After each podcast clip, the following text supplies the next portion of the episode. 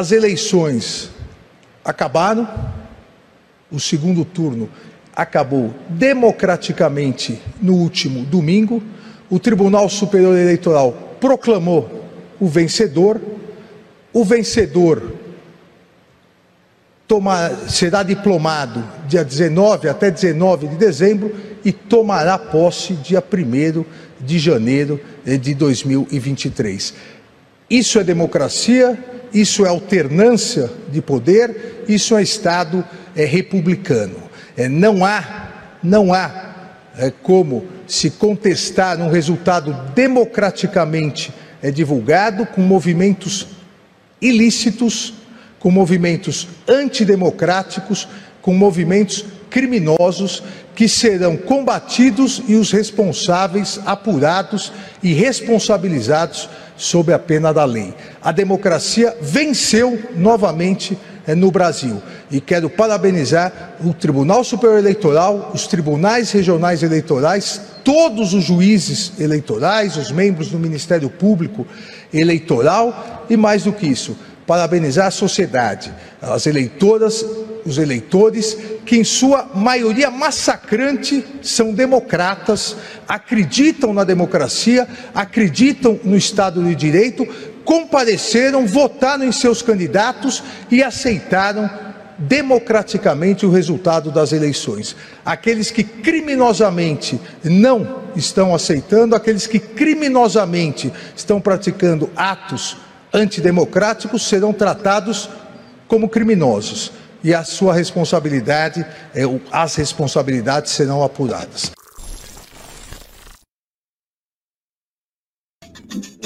Tá aí o Alexandre Xandão de Moraes. Alexandre o Grande, saudações democráticas, sejam muito bem-vindos aqui na live do Conde ao vivo pela TVT de São Paulo, pela TV 247, pelo grupo Prerrogativas, jornalistas livres, TV GGN, TV Resistência Contemporânea.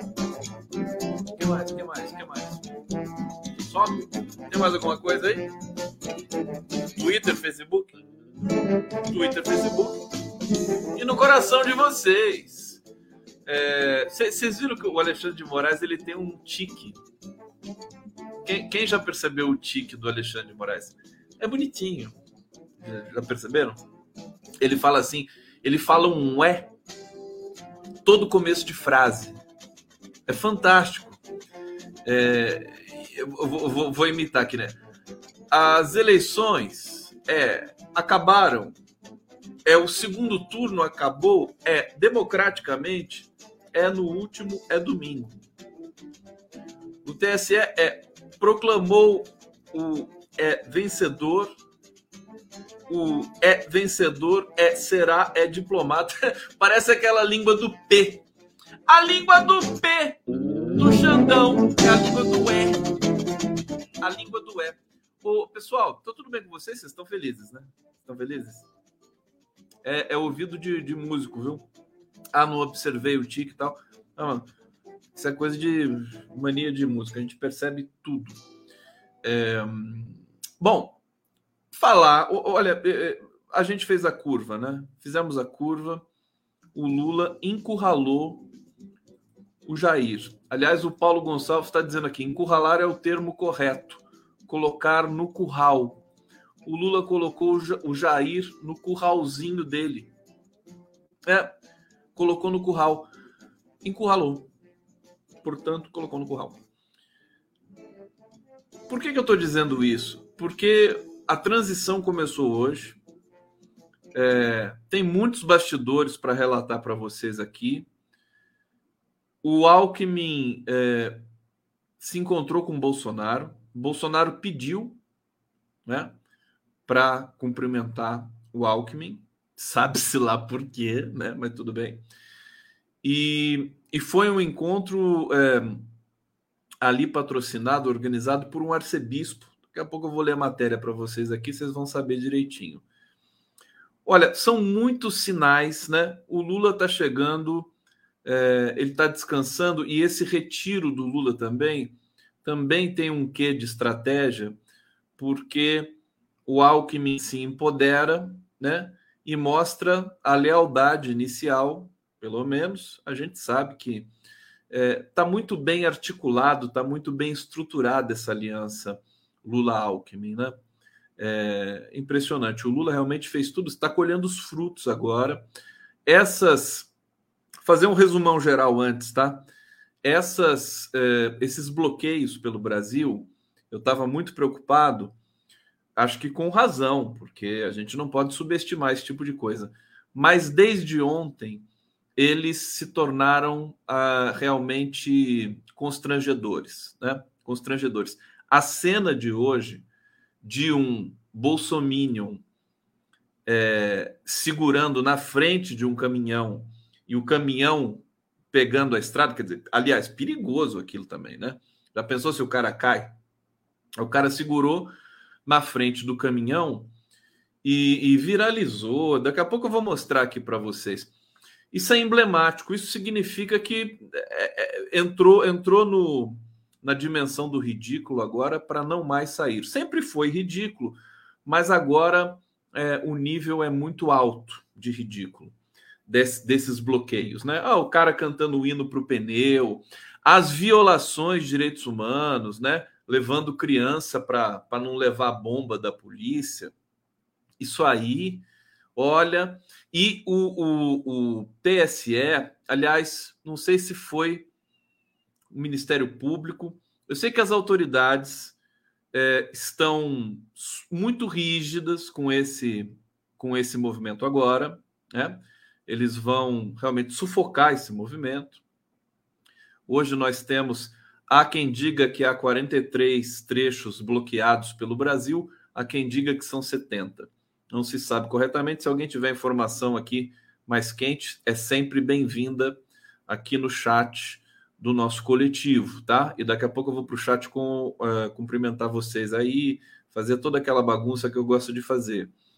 Mas uh, as autoridades estão exigindo relatório da Polícia Rodoviária Federal, né? O Augusto Aras, porque não se movimentou em nenhum momento para essa apuração, está sendo muito pressionado, ele está mal visto corporativamente dentro do, da, do, do, do da Procuradoria-Geral da República, tá certo? O Augusto Aras agora virou um inseto. Ele está muito, muito fraco politicamente.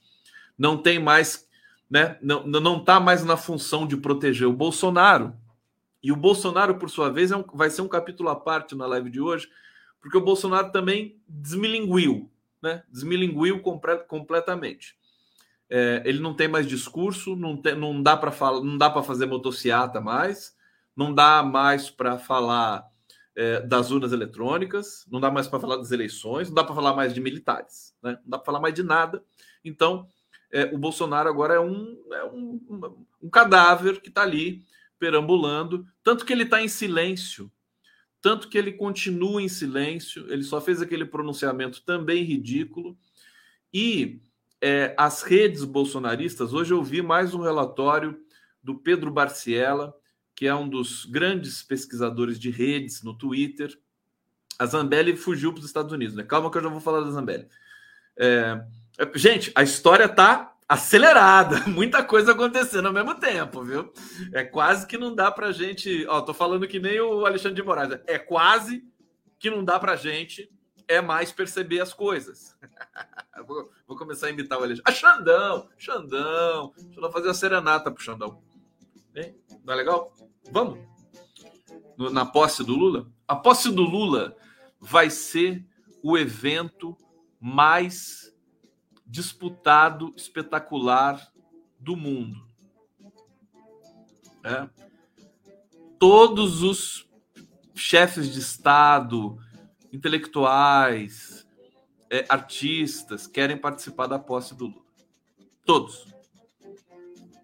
Vai ser uma loucura vai ter que armar um palco gigantesco aí na, na Praça dos Três Poderes, em Brasília, né? Porque o sol, só o Planalto não vai dar, só a rampa do Planalto não vai dar conta, não, de tanta gente, viu? É, vamos ver esse negócio aí. Depois tem que organizar direitinho esse negócio aí. É, mas enfim, deixa eu só completar essa, esse derretimento aí do Bolsonaro. Então perdeu o assunto. É, e as redes, eu ia falar do Pedro Barcielli e das redes, né? Depois da derrota, as redes bolsonaristas também derreteram. Elas entraram em silêncio, né? Os filhos do Bolsonaro não postam nada desde a derrota. É, tá todo mundo perdido. Agora o Bolsonaro gravou aquela, aquele videozinho para pedir para as pessoas saírem dos bloqueios e os bolsonaristas se revoltaram. Já estão produzindo fake news com o próprio material do Bolsonaro, dizendo que ele gravou aquilo em 2018 para não ter que seguir essa orientação dele. Quer dizer, é, é, agora o bolsonarismo se desgarra, se desprende do Bolsonaro e segue nesse circuito de atrocidades e catástrofes aí mentais, cognitivas desses segmentos da população brasileira. É muito triste ver, parece que estão todos lobotomizados, né? A gente sabe que o eleitor do Bolsonaro hoje tem, hoje saiu um dado sobre como é que se compõe ali o eleitorado do Bolsonaro. Então, 25% é antipetista. Eu acho que é até mais do que isso. É, o, o, PT ele, ele define o Brasil e ele movimenta o Brasil entre é, não petistas e petistas, entre lulistas e não lulistas. É isso, e antilulistas. O PT é a referência máxima. É, então, ou amam ou odeiam. E aí você chegou nesse extremo aqui que o Brasil chegou nesses últimos tempos. Bom, mas segundo os dados oficiais ali de uma pesquisa, que agora não vou saber mencionar a fonte, desculpem, né? Mas 25% é, é composto por antipetistas e é, 13% por bolsonaristas raiz, desses que querem destruir tudo e matar e torturar todo mundo ao mesmo tempo, né? É, e que mais? que mais que nós temos ali? Enfim, ali é o pessoal que fica sambando, né? Que fica aquele misto de indeciso com outras coisas e tal. É, é, é um eleitorado que é, não é não é cativo, né? Agora ele começa a se desestruturar. A gente percebe que a atividade na, nas redes digitais era o grande trunfo do Bolsonaro. É, é o tipo de trunfo que elege um Tarcísio em São Paulo, que elegeu uma Janaína Pascoal, que elegeu o Alexandre Frota, que elegeu a Joyce Hasselman, que não teve nem, acho que não teve nem 10 mil votos agora. Né? Foi todo, teve quase um milhão de votos e agora não teve nada. É impressionante. Então, é, é esse, essa dimensão das redes, desde domingo da derrota do, do Bolsonaro, elas estão totalmente, parece um deserto. Parece um deserto é, outros espaços já vão tomando ali o lugar do bolsonarismo e vamos, vamos admitir, já é um dado também consolidado que o antibolsonarismo no Brasil se tornou muito maior que o antipetismo e é o grande, né, o grande movimento da negação hoje, né, da negação, né, antibolsonarismo é o mais forte do Brasil. Bom, vamos para as notícias. Antes, deixa eu saudar vocês aqui no bate-papo da live do Boa noite. Por favor, daqui para frente vamos falar só Jair. Sobrenome da nojo. É muito cansativo, obrigado. Disponha, Jair Verde. Você sabe que eu prefiro usar Jair nos títulos das lives, até porque é mais pequenininho, né? Então aí você, você, você consegue encaixar. É, aqui, é, Flor Maria Oliver, estão pedindo para não chamar mais de bolsonaristas nem de minions, sim de extrema-direita marginal. Tá bom, quem que tá pedindo? Quem que tá pedindo? Tudo bem, não tem problema nenhum, eu não tenho problema com isso. O signo é arbitrário. Jane Wirt, ah, não, isso aqui eu já li. Meu Deus do céu, tem milhares de mensagens aqui, eu consegui pegar uma mesma mensagem.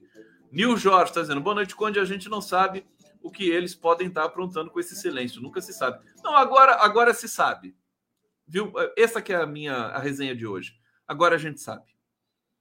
É o silêncio do, do desmantelamento. Né? Fora da presidência, o Bolsonaro é aquilo que ele realmente é, um verme. Né?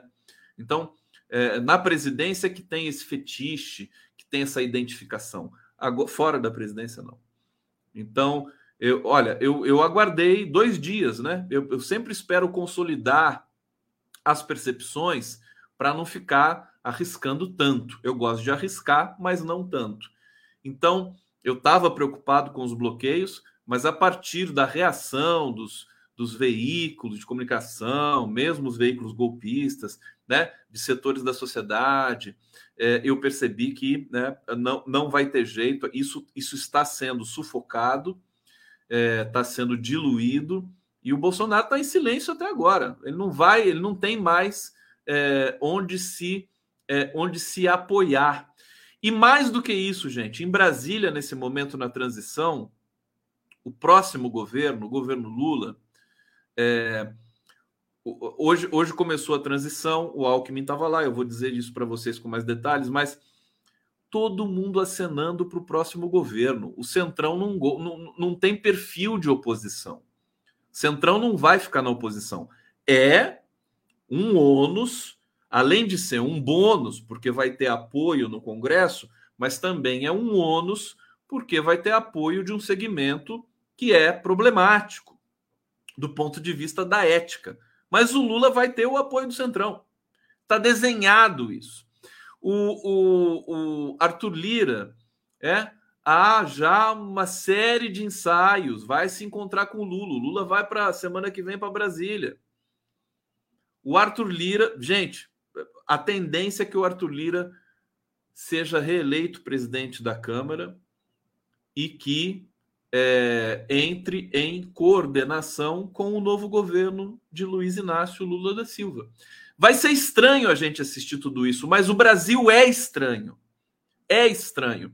É, o, de, o Lula encurralou o bolsonarismo de tal maneira que, e o bolsonarismo ele é rarefeito né, é, de projeto. Bolsonarismo não tem projeto, bolsonarismo é destruição que, uma vez fora do jogo Bolsonaro, toda essa base de apoio que o Bolsonaro tinha vai migrar, toda não, mas uma parte considerável migra para o próximo governo, porque eles gostam de ficar ao lado do governo. É isso, tá certo? Vamos ter de ter sangue frio. Mas mudou também, gente, mudou também a percepção. O Lula foi absolutamente genial na movimentação, na aproximação com o centro, com o Alckmin, porque agora acontecem coisas que jamais aconteceram no Brasil. Por exemplo, por exemplo, é o é, essa essa negociação para que o Auxílio Brasil é, é che, é, é, permaneça em 600 reais a partir do 2023. O que está acontecendo? Não tem dinheiro, né? não tem orçamento para o Auxílio Brasil permanecer em 600 reais. Eles estão negociando. É, dentro do orçamento, o Auxílio Brasil seria de 405 reais. É, o aumento, né, a permanência em 600 reais vai exigir mais 52 bilhões do orçamento. Né? Então, o governo precisa negociar desde já. Então, o governo Lula já, já começou. Eles estão negociando desde já e estão obtendo sucesso. Surpreendentemente, o Congresso pareceu amigável. É óbvio, porque depois de tanta hostilidade, né, o Congresso agora quer resolver as coisas e quer, evidentemente, prosseguir naquela toada de, é, é, digamos, populista do Bolsonaro, eleitoreira, né? Não, vamos dar o auxílio, o Congresso vai dar o auxílio, porque eles não podem agora, agora ficaram numa sinuca de bico. Eles não podem ir contra o Lula agora, né?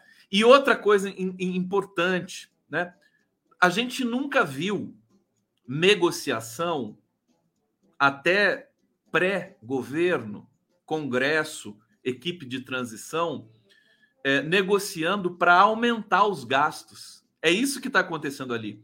A negociação nesse, nesse escopo neoliberal é sempre para diminuir os gastos, para fazer o teto. Foi assim com Temer, né? fazer o teto, né, reformas aqui, não sei o quê. Não, agora não. Agora tá do jeito que o Lula gosta, do jeito que a esquerda gosta. Todo mundo, por alguma razão misteriosa, né? Acho que é a herança dessa movimentação eleitoreira do Bolsonaro, que teve a chancela do Paulo Guedes, vamos lembrar, todo mundo quer é, aparecer bondoso, né? É, e vamos eh, vamos é, fazer juntos, né? Essa vamos fazer junto. Quem quem quem é o, o sujeito, né? Nós, que nós são esses? Que nós é esse, né? É o governo e é o Congresso. Vamos fazer juntos o orçamento para 2023, precisa ser fortemente negociado e eles estão negociando fortemente. Bom, vamos para algumas notícias aqui na live do Conde. Atenção! O Brasil saiu da catástrofe agora. Estamos em lua de mel conosco, né? Todos em lua de mel. Vamos lá falar do Alckmin do bastidor. Alckmin se reúne com Bolsonaro e diz que o presidente prometeu colaborar com transição. Olha só. Vice-presidente eleito Geraldo Alckmin afirmou nessa quinta-feira que conversou com o Jair Bolsonaro. O chefe do executivo disse que vai colaborar. Você já pensou o Bolsonaro colaborando com alguma coisa? É, o encontro entre os dois ocorreu no gabinete do presidente, no terceiro andar do Palácio do Planalto, a pedido de Bolsonaro, após Alckmin sair de uma reunião com os ministros da Casa Civil, Ciro Nogueira, e da Secretaria-Geral da Presidência, Luiz Eduardo Ramos, para discutir a transição do governo. O Alckmin abre aspas. O que, que ele falou? Foi positivo. Vou imitar o Alckmin aqui. Foi positivo. O presidente convidou. Estávamos saindo já e ele reiterou o que disse o ministro Ciro Nogueira o Alckmin fala separando as sílabas, né? Vocês já perceberam? E o ministro general Luiz Eduardo Ramos, da disposição do governo federal de prestar todas as informações. Colab... Tá virando Maluf já isso aqui, né?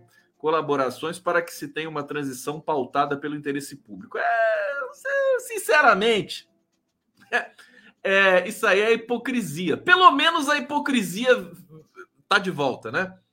O, o Paulo Nogueira Batista Júnior que diz, né?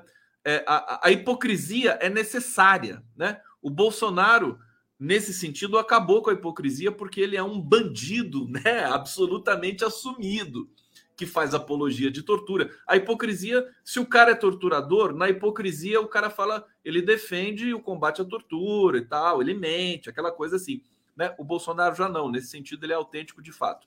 Bom, é, o que ficou impressionante nesse primeiro momento do Alckmin ali nessa coletiva é a lealdade, a maneira com que o Alckmin se refere ao Lula, né? O respeito que todos eles, Wellington Dias, que é governador do Piauí, agora senador, pode ir para a economia, tem muita especulação nesse negócio de quem vai assumir ministério. E aí eu vou dizer uma coisa para vocês, tá? Vou dizer uma coisa para vocês. É, por exemplo, o Henrique Meirelles muita gente começou a especular que ele seria o ministro da Fazenda, da Economia. É, e aí você tem jornalista de lá, jornalista de cá falando. Olha, quanto mais o, o, o, o agente, o ator político, né, for insuflado pela imprensa tradicional de que vai ser ministro disso ou daquilo, menos chance de ser ele tem. Né? a imprensa queima. Quando, quando a imprensa, quando a Folha, o Estadão, o Globo, fala assim: o, o Henrique Meirelles vai ser ministro, ela queima o Meirelles. O Meirelles devia reclamar com eles. Porque, em primeiro lugar, que isso mexe com a, a, a digamos, a estrutura da composição de um governo. Não pode ficar antecipando as coisas assim. O governo se faz com discussão interna entre a equipe que venceu as eleições. Não é uma discussão pública, né? A, a, composição do ministério. Então, quanto mais disserem que o Meirelles é ministro da, da, da, Economia, menos chance de ser ele vai ter. Assim vale com todos os outros. Hoje apareceu especulação também de Chico César. Né? Ah, o Chico César vai ser ministro da, da Cultura. É, ele disse que prefere, o próprio Chico César disse que prefere o Juca Ferreira e mais um que eu não me lembro agora quem foi que ele disse. Agora, essa é uma declaração inteligente do Chico Chico César. Aí ele fica realmente é, é, é, inteligentíssimo, né? Pode, ele pode ser ministro da Cultura de fato, depois de dizer que o Juca Ferreira, por exemplo, é muito melhor do que ele. É, dessas coisas que o Lula. E o Lula quer renovar. Ele já falou isso. Ele vai trazer. A Jandira Fegali, é verdade. Ele vai trazer gente nova para o governo. Está certíssimo. Tem que trazer uma geração nova Até porque daqui a pouco essa geração que governou o Brasil lá atrás, Lula, Dilma, não vai estar mais presente aqui. Então precisa criar, formar uma gente nova. Bom, equipe de Lula vai propor a tal da PEC da transição. É, PEC da. Isso aqui tá mal babado, tá, tá interessante isso aqui. PEC da transição para autorizar os gastos extras em 2023. Quem que vocês querem que seja ministro aí? Vamos queimar todo mundo aqui. Pronto. Haddad no planejamento, né? Eu não, acho que não cabe, Haddad. Seria, seria um. Ele toparia qualquer desafio. Eu acho, eu gostaria. Se eu puder fazer lobby para alguém, né? Eu, eu, só, eu só quero indicar um nome, né? Se o Lula ligasse para mim aqui, nunca mais aquele sem vergonha me ligou, mas se ele ligasse para mim e falou, ô Conde, quem que eu indico? Né? Se, eu só indicaria um nome: Ana Estela Haddad. Gente, eu sou fã da Ana Estela Haddad. É, para qualquer lugar, mas ela é boa, né? Ela é criadora do ProUni, né? Ela poderia muito bem para educação, para cultura. A Ana Estela Haddad simplesmente é uma das responsáveis pela Faculdade de Odontologia da USP ser uma das melhores do mundo, né? Ela é uma figura e é uma figura doce, é uma figura cativante, né? Eu acho que tem que olhar para Ana Estela Haddad agora. Que coisa! Só fica pensando no Haddad, coisa machista, né? Ah, a mulher do. A mulher não, a companheira. Companheira do Fernando Haddad e Anistela Haddad. Bom, a equipe de transição do presidente Lula e o relator do orçamento de 2023, vou falar que nem é, é, locutor de festa de peão agora. E o locutor de orçamento de 2023 acertaram nessa quinta-feira a apresentação de uma PEC. Não, tô brincando, desculpa. Para autorizar despesas acima do teto de gastos, incluindo continuidade do benefício de 600 reais do Auxílio Brasil. A chamada PEC da transição é necessária para evitar um apagão social no ano que vem, já que a proposta de orçamento enviada em agosto pelo governo do Pestilento assegura apenas um valor médio de R$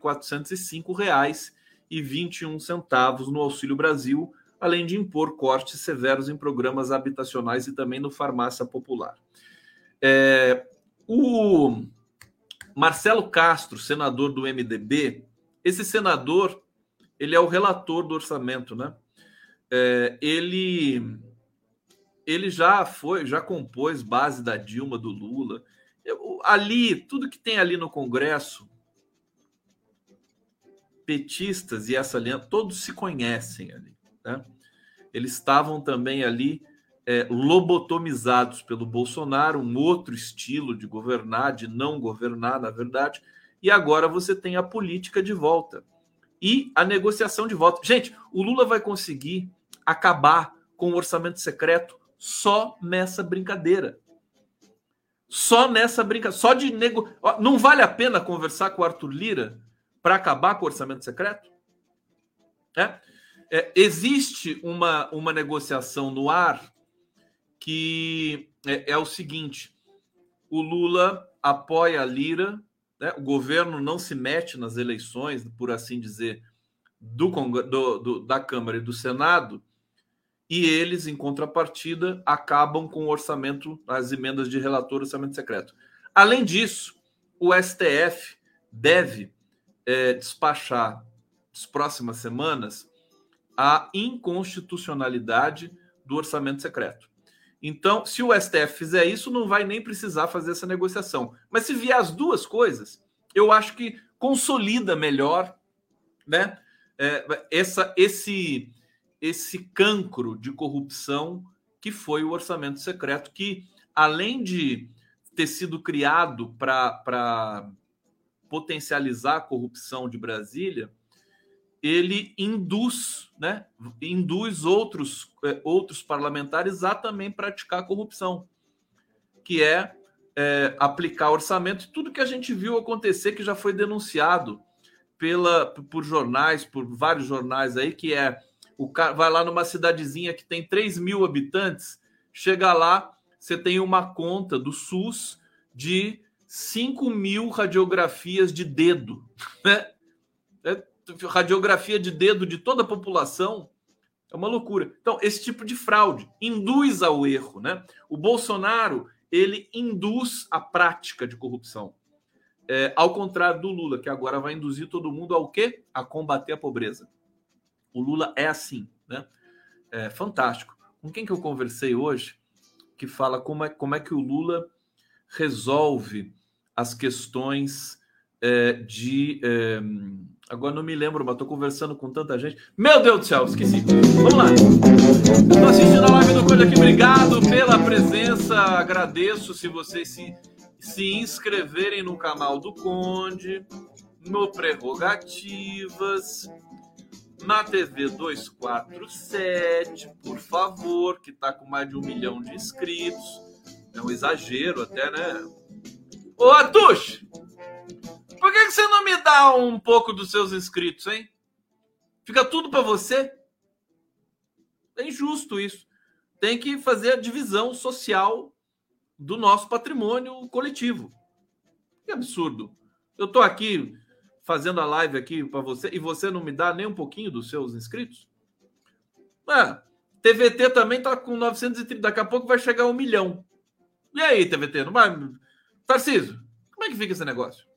Eu tô com 62 mil inscritos e estou muito bem, estou muito feliz, eu tenho que dizer para vocês, mas de qualquer maneira, tá aqui o GGN também, sempre lindo aqui, que maravilha. Bom, é, eu ia botar uma vinheta só para a gente fazer a transição, tô com saudade das minhas vinhetas. O Lula já está eleito, então eu vou botar a vinheta do Conde aqui para vocês. Tá? Toma essa aqui para vocês.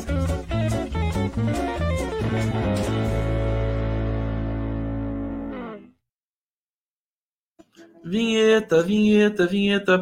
Bom, aqui.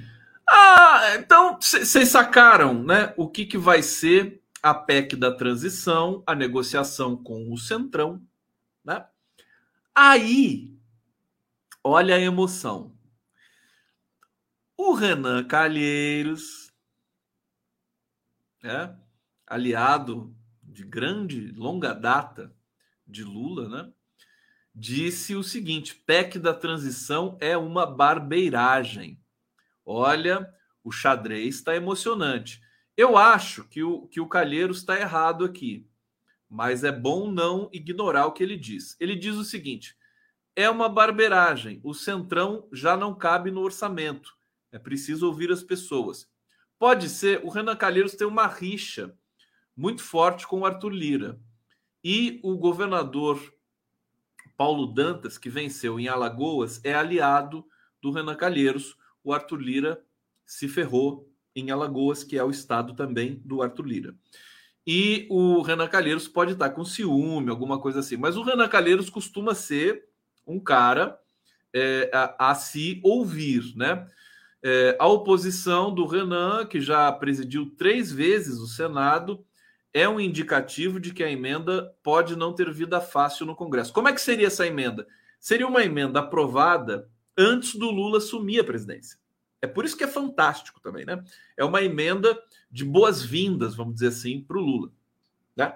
A força que ele vai ter. Os cálculos que a gente já está fazendo aqui, meio que a boca pequena, dá maioria para o Lula no, na Câmara e no, e, e no Senado. Ai, mas o Senado foi eleito um monte de gente ali fascista, não sei o quê. Mas, gente, é o que eu estou te dizendo: o Lula conseguiu a proeza, ele trouxe o centro para perto dele. Então, quem for de centro e quem for, e os bolsonaristas moderados, eles vão compor, sim, com o governo Lula. Claro que não vai ser casamento, né? Vai ser uma composição é, providencial, por assim dizer. Bom, Rodrigo Pacheco tem dado sinais de que pretende colaborar com a transição. Rodrigo, que é o, o, presidente do Senado. Já na Câmara, o cenário ainda não está claro com relação ao Arthur Lira, né? O Arthur Lira já acenou, já está conversando com, com a equipe do Lula. Renan Calheiros defende que o caminho mais adequado nesse momento seria fazer uma consulta ao TCU, que poderia embasar e fornecer, fornecer respaldo para garantir os recursos necessários para o início do próximo governo. Abre aspas, vou dizer aqui o que, que o Renan Calheiros disse. Eu concordo que precisa haver solução para o pagamento do Auxílio Brasil de 600 reais em janeiro, mas PEC não é recomendável. O TCU vem ajudando nesse processo de transição. tem sido uma referência, poderia ter sido consultado. Olha, a minha aposta é de que é, o Lula vem com tanta legitimidade que ele ele vai conseguir, ele consegue essa essa PEC, né? A equipe, o Alckmin, o Alckmin é muito respeitado ali. E vamos vamos dizer, vamos falar o português correto. Vocês estão sabendo? É, hoje eu tive a impressão, né? Quando eu vi a notícia de que o PSDB cogita fazer um apoio crítico ao governo Lula, le, ó, vou repetir. O PSDB cogita fazer um apoio crítico ao governo Lula, tudo vai depender de conversações e a gente sabe como é que o, como o Lula é ruim de conversa, né? O Lula é péssimo, né, de conversa. Mas não só o PSDB. É, o União Brasil, o, o, o Luciano Bivar, ele disse que o União Brasil tem uma dívida com a esquerda. O que está acontecendo? Né? A gente acorda de um pesadelo e entra num mundo diferente. Né? Não é o mesmo mundo. Aquela organização é, política de 2010, de 2008, do primeiro governo Lula, do segundo governo Lula, primeiro governo Dilma. Não. Agora a gente tem um país que realmente os setores democráticos todos se mobilizaram para apoiar o Lula. Isso tem reverberação no Congresso. Então, meus caros, União Brasil, o Kassab, o PSD do Kassab, o Kassab já disse o seguinte: olha a frase do Kassab. Ele é, quer realmente, ele apoia o governo Lula se ele exercer realmente o poder. PSD quer fazer parte do governo. Olha que aceno é esse. Quer dizer, está muito próximo. O Lula vai chegar em Brasília agora na semana que vem e vai ser um alvoroço. Outro partido que pode compor também é o MDB, né? que já não é mais aquele MDB grandão de antigamente. É, o Bivar faz o L. O Bivar está fazendo L nesse momento. Vai fazer o L, vai ser, faz o L, bem grandão, né? Ah, foi a Benedita da Silva que me falou isso hoje, gente. Desculpa, eu estava tentando lembrar, né? A maneira do Lula trabalhar, que ele chama as pessoas e faz a discussão e a tese prevalente ali, que se torna mais consistente numa reunião, se torna uma política de governo e ele cobra os resultados. Na sequência, é um sistema muito simples e sempre pensando, sempre, todo e qualquer projeto é para ou gerar emprego, tá certo? É, ou nesse momento mais de emergência, é, é, é, ajudar os pobres a saírem dessa condição de pobreza no Brasil, da condição de fome. Esse é o chip Lula. Tudo que ele vai conversar vai passar por essa por essa questão da pobreza, né, e do emprego. Quando a situação fica melhor, aí sim, é, projetos que vão ter, por exemplo, é, a, o condão, né, o condão de, de aumentar os investimentos, de possibilitar a redução dos juros, né? Aí sim ele vai começar a pensar nessas questões. É, bom, Kassab quer cargos, parceria federal e recondução de Pacheco para apoiar Lula. Vocês estão vendo o xadrez? O xadrez está montado. Né? PSD deve apoiar o novo governo de Luiz Inácio Lula da Silva, mas não o fará de graça. Quem que faz alguma coisa de graça? Alguém faz alguma coisa de graça aqui? Só eu! Só eu que faço de graça! Todo mundo cobra! Todo mundo cobra! Só eu que faço de graça! Eu acho engraçado que as pessoas me procuram às vezes para fazer live, né? Quando faz uma live? Faço, meu filho, pode vir. Eu faço, faço a arte, faço vinheta, sabe? Faço texto, pesquiso, abro o link e tal, de graça. Não é uma loucura isso? Eu, nem, eu, devia, eu devia cobrar, na é verdade? Eu devia cobrar. Mas eu, sabe, tô aqui, já tô fazendo live e tal. Quer fazer uma live? Fala comigo. Bom, tava falando aqui, PSB deve apoiar o novo governo. Blá, blá. É, quer se sentir governando. Olha o Kassab ele quer se sentir governando. O cara fala isso, né? Ele tá convidando o Lula para dançar, né? Ah, quer se sentir governando. O Lula vai botar o Kassab no bolso. Pelo amor de Deus, coitado do Kassab. Kassab, você devia ter ficado quieto. Agora, meu filho, agora você vai apoiar o Lula até 2050. É, sentir governando com cargos e principalmente negociar um arcabouço de reciprocidade. Tudo conversa fiada a saber, apoio federal às joias de sua coroa São Paulo, onde é sócio majoritário do futuro governo. O Kassab apoia o Tarciso em São Paulo. É? E, e o Tarcísio, gente, tem mais isso. O xadrez agora é uma coisa louca, né? O Tarcísio já acenou para o Lula. Eu já não vejo mais o Tarcísio sendo uma espécie de arca de Noé para aqueles que vão é, ser defenestrados do governo Bolsonaro e que o Tarcísio iria empregar todo mundo. Não. Tarcísio vai precisar fazer um governo bom. Que ninguém se engane. E vai precisar do governo federal. Então o Tarcísio já fez tchauzinho para o Lula, assim, tchauzinho do tipo, oi, né? Oi, Lula. Tô aqui, o que você precisar, né? Tamo junto. É isso. É, é a pragmática, né? Da política brasileira. Que ninguém se iluda também. Né? Veja, o Lula conseguiu uma coisa é, absolutamente inédita dessa vez, gente. Por quê? Porque é, a militância. Primeiro, que tem menos PT e menos Lula nessa aliança amplíssima. Mas veja, no fundo, no fundo, quem está no comando é o Lula. Mas na superfície, parece que né, todo mundo acha que está tudo muito diluído, o que é bom. Então, esse é o primeiro ponto. Segundo ponto, a militância petista e o eleitor tradicional do PT e do Lula, eles são nós, né? Nós, nós somos, é, nós costumamos ser muito ciumentos e é, rechaçar, né? Aliança com gente que é do outro lado da direita, do, do centro, né? Do centro. Da direita, não, do centro. É, não é verdade? É sempre complicado, né? A gente sempre torce o nariz. Agora, o Lula, ele, ele fez um trabalho de tal maneira para trazer o Alckmin, fazer a militância aceitar o Geraldo Alckmin e fazer a militância aceitar outros outros integrantes próprio apoio do PSDB, Fernando Henrique Cardoso, pessoal do Plano Real, economistas de, de, de estirpe neoliberal, ele fez um tal trabalho que agora os eleitores de Lula e do PT estão muito tranquilos. Até a Luciana Genro apoiou Lula.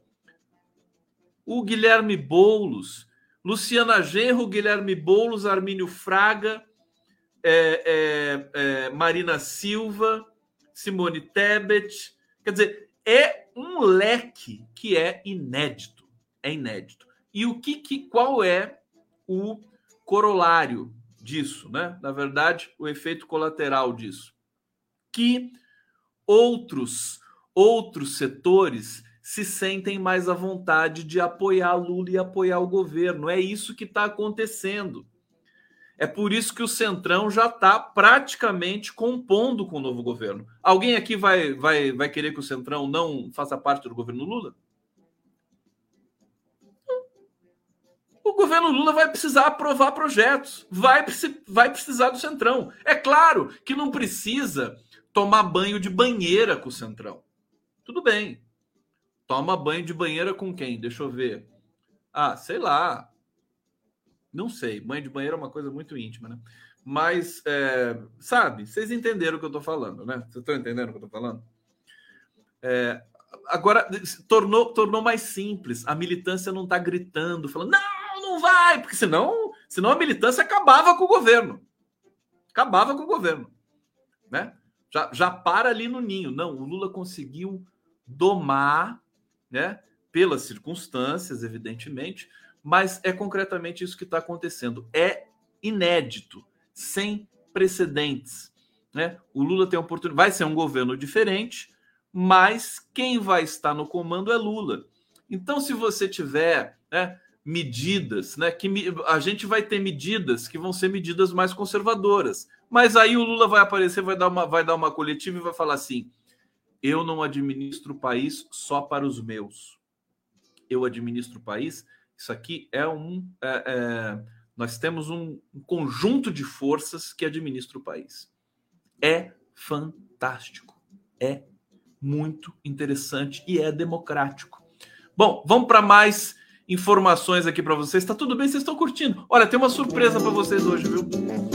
Eu hoje eu entrevistei o Luiz Anin, que é um dos é, é um dos mais exuberantes críticos de cinema do país, elegantes. Eu leio o Zanin desde criança. Ele escreve no Estadão, acho que escreve até hoje. Tem um blog muito legal de cinema. Ele é um craque, né? E, e, muito, um papo maravilhoso. E, e por conta disso, ele estava falando, a Mostra de Cinema de São Paulo é, terminou foi um sucesso, mas agora, e quando ela termina tem uma repescagem, que é sempre no Cine Sesc.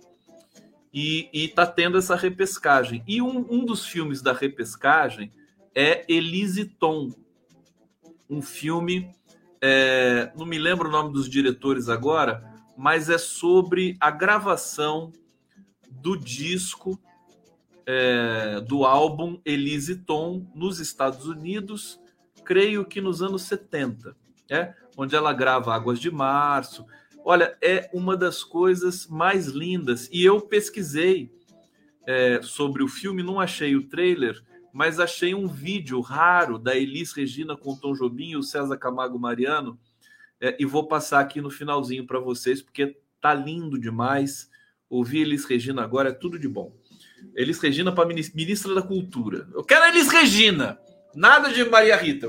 Eu quero a Elis Regina. Vão buscar. Não tem, não tem conversa. Olha aqui, gente. Generais evitam condenar atos golpistas de apoiadores de Bolsonaro. Olha, esse assunto milico, generais e tudo mais, Bolsonaro, isso tudo já foi, agora já, já virou naftalina.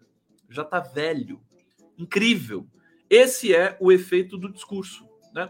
É o efeito da produção de sentido é, algumas coisas, de repente, você tem um acontecimento, que é a eleição de, um, de alguém, eleição do Lula, é um acontecimento muito potente, e esse acontecimento irradia toda uma estrutura nova de produção de sentido. Então você começa a ter, você começa a ter diluição, né, do discurso do sentido, notadamente do bolsonarismo, começa a derreter e você tem o novo chegando, né? Então você tem a naftalina, que é aquele, aquele cheiro de velho, né? De, de, que é coisa guardada, cheia de pó, e o novo chegando, que é um novo governo para um novo projeto de país. É, isso é fatal, fatal é, no, na reorganização do discurso. Então, não vou nem falar sobre isso. Olha só, essa aqui sim é importante. Ó. Facebook passa a remover postagens que pedem golpe no Brasil. Olha que interessante. Olha como mudou, né? Como as coisas mudaram. Matéria aqui da Patrícia Campos Melo. É, Facebook Instagram começaram a remover postagens com pedidos de intervenção militar no Brasil. É, sem fazer um anúncio formal, a Meta, que controla as duas plataformas de internet, fez uma nova interpretação de suas políticas à luz do cenário político brasileiro e, e começou a derrubar essas publicações. É, abre aspas, né? Vou dizer aqui a nota da meta. Temos acompanhado com atenção os acontecimentos no Brasil e as conversas sobre esses eventos nas nossas plataformas. E começamos a remover pedidos para uma intervenção militar no Brasil, no Facebook e no Instagram. Então, veja, eles estão perdendo agora. Não tem mais jeito, não é liberdade de expressão. É, não é liberdade de expressão é, agora caiu a ficha nas plataformas também. Veja, a eleição do Lula também provoca um movimento nas big techs, nas plataformas, no Facebook, no Instagram. É, um, agora eles estão mais autorizados a produzirem uma política é, de maior controle democrático das é, é, in, da, dos pedidos de intervenção e do discurso de ódio. Enquanto Bolsonaro estava no poder, isso era mais complicado. Era sempre tenso, as conversas tensas, as conversas que é, o Alexandre de Moraes mantinha com as grandes, grandes, grandes plataformas. Agora, com Lula, isso vai se acelerar, se intensificar, tá certo? E a gente vai assistir. Isso aqui já é um efeito é, muito concreto desse novo momento. E, aliás, diga-se de passagem também, os bloqueios nas estradas foram péssimos para o Bolsonaro, péssimos é, para quem porventura ainda estivesse associado ao Bolsonaro e, em contrapartida, excelentes para Lula. Né? Que o Lula já está cheio de legitimidade. Aí o adversário, os, os fanáticos seguidores do adversário fazem esse papelão no país, o Lula fica com mais legitimidade ainda. É matemático, né? É semântico, mas é também matemático. Então, o Facebook está tomando providências e a gente agradece. É, aqui, aquela aquela nota que eu tinha dado para vocês do Tarcísio em São Paulo não aceitar é, pretendentes bolsonaristas ao seu governo, né? Tem uma fila de gente que já está pedindo emprego para o Tarcísio. É? Claro, né? Claro que sim. É, com a guinada à esquerda prevista para a pasta da cultura no governo Lula, as atenções agora se voltam para a Secretaria de Cultura e Economia Criativa de São Paulo, estado que deve se tornar o bastião do bolsonarismo do país. Eu, eu discordo dessa leitura. Não vai ser bastião de bolsonarismo. O Tarciso é do Partido Republicanos. E o Tarciso não tem mais Bolsonaro, né? Se você não tem mais Bolsonaro, sabe, eu acho que tem uma leitura errada é, de alguns analistas, né? Eles dizem que o bolsonarismo vai perdurar e é, independentemente do Bolsonaro. Pode até ser, pode até ser, mas vai ser um bolsonarismo diferente. Vai ser um bolsonarismo ainda mais radical é, e que não vai ter representatividade política, porque a representatividade política é o Bolsonaro na presidência da República. Não estando mais na presidência da República, o bolsonarismo ele se enfraquece. Ele pode continuar, mas eu, eu creio que se enfraquece. Vamos, vamos ver se, se eu acerto essa, essa previsão. Né? Eu, eu acho que para mim é muito claro isso. Bom, quem comandar este gabinete, a cultura em São Paulo, terá é, sob sua batuta, né, a cultura de São Paulo é gigantesca, né, mais de 60 equipamentos culturais, é, alguns com repercussão internacional, Pinacoteca, Orquestra Sinfônica, né, um orçamento muito grande, então a fila é grande. Os nomes que vão compor os quadros da administração de Tarcísio é, serão divulgados a partir da segunda quinzena de novembro. Tarcísio, então, portanto, está compondo seu governo também. Sabe-se, contudo, que o orçamento da pasta será robusto em 2022.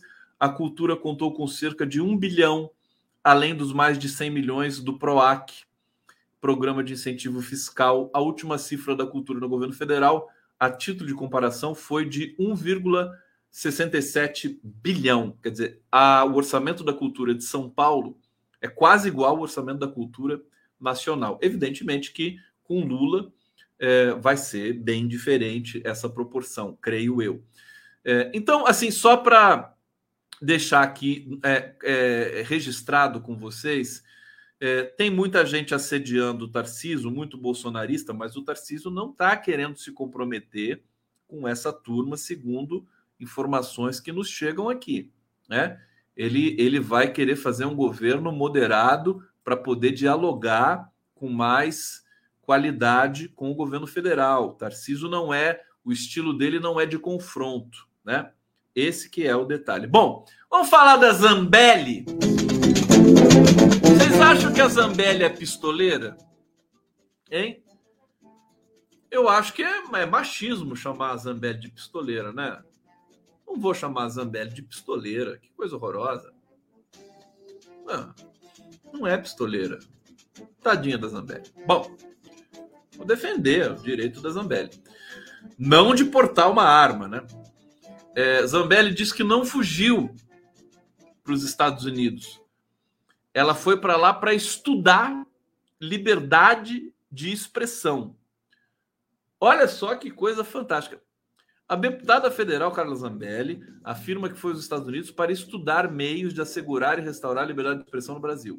A viagem foi sem aviso, aviso prévio, foi relatada nas redes sociais como uma fuga da parlamentar, que está sendo investigada por entrar armada em um bar em São Paulo e perseguir um homem negro junto com seus seguranças.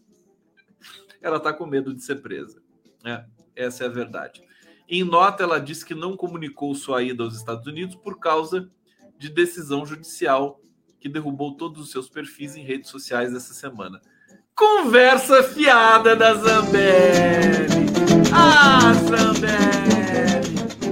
Olha, eu acho que, olha, Zambelli, é, Roberto Jefferson já está preso, né? Já está preso. A Zambelli não vai, não vai escapar, não. Ela vai ser caçada, né? Porque agora a tendência é outra, cara pálida. Tendência agora é outra. É, deixa eu ver como é que eu vou terminar a live para vocês aqui. Ah, Olha o Bivar, ó.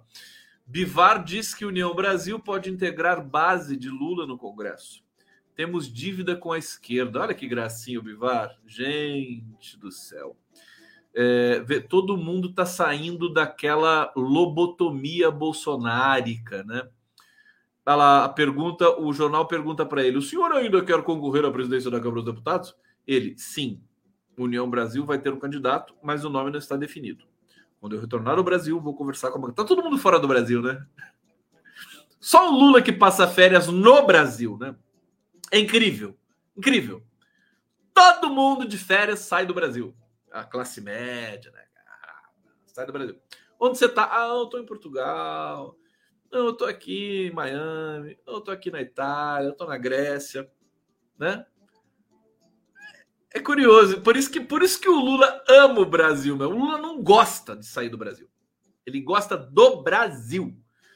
É, qual postura, pergunta o jornal para o Bivar, o partido terá no novo governo? Nós estamos preocupados agora mais com a Câmara dos Deputados, é, toda a nossa preocupação agora a bancada quer ter os seus espaços e o Brasil nasceu para a gente fortalecer a democracia, as instituições. Olha que bonito. A gente não pode mais ter um país cheio de turbulência. É hora de voltarmos a ter paz. Tá vendo como é que tá o clima? Isso é semiótica pura, tá? Tá todo mundo querendo desacelerar essas tensões que foram implantadas por Bolsonaro no país. Todo mundo exausto disso, né? Aí o jornal pergunta: alguém do PT já o procurou para conversar? Ele diz: ainda não, mas esses dias todos eu estava viajando para fora do país. que o Vivar faz tanto fora do país? União a favor da reeleição de Rodrigo Pacheco no Senado? Bom, aí vem essas perguntinhas bobinhas aqui, e aí deixa eu ver se chega logo é, na, na questão uh, do apoio do, do Bivar ao Lula. Não, isso aqui ficou só aquela passagem do começo mesmo, né? Mas está aqui, está registrado. União Brasil, se eu conheço a política brasileira, União Brasil vai compor com o futuro governo Lula. O futuro governo Lula vai ter de é, ponderar, educar o seu estômago, porque toda essa galera vai querer apoiar o governo porque vai querer se eleger, se reeleger, sabe da força que tem o governo no Brasil. É por isso, né? Essa essa dimensão ideológica que foi aí, né, tão utilizada por Bolsonaro, agora ela já não está mais, né? Ela vai sair da moda, está saindo da moda. Bom, deixa eu ver o que mais eu tenho aqui. O Moraes determina que a Polícia Federal envia ao Supremo dados de líderes de ações de bloqueios golpistas. Tá certo? É, e aqui um levantamento no quarto dia de protestos contra o resultado das urnas. 21 estados e o DF não tem mais bloqueios em rodovias. Portanto, é, os bloqueios, segundo esse essa informação aqui da G1, das 21 horas, estão só em seis estados, né? Em seis estados. É, e aí, acho que eu vou ficando por aqui, gente, que estou cansadinho também, viu? Trabalhei que nem um, um estivador hoje aí, entrevista para lá, entrevista para cá. E finalmente vamos terminar com Elis Regina. Para vocês. Hã? Querem? Querem Elis Regina? Olha, tá lindo esse vídeo aqui da Elis. E eu preparei aqui para vocês. Tirei o direito autoral dele e ele tá aqui super fofo para vocês, ó. Deixa um beijo. Ele, ouvi Elis Regina e Tom, a gente precisa estar preparado assim, né? Precisa se preparar espiritualmente, respirar fundo. Com vocês, Elis Regina e Tom Jobim.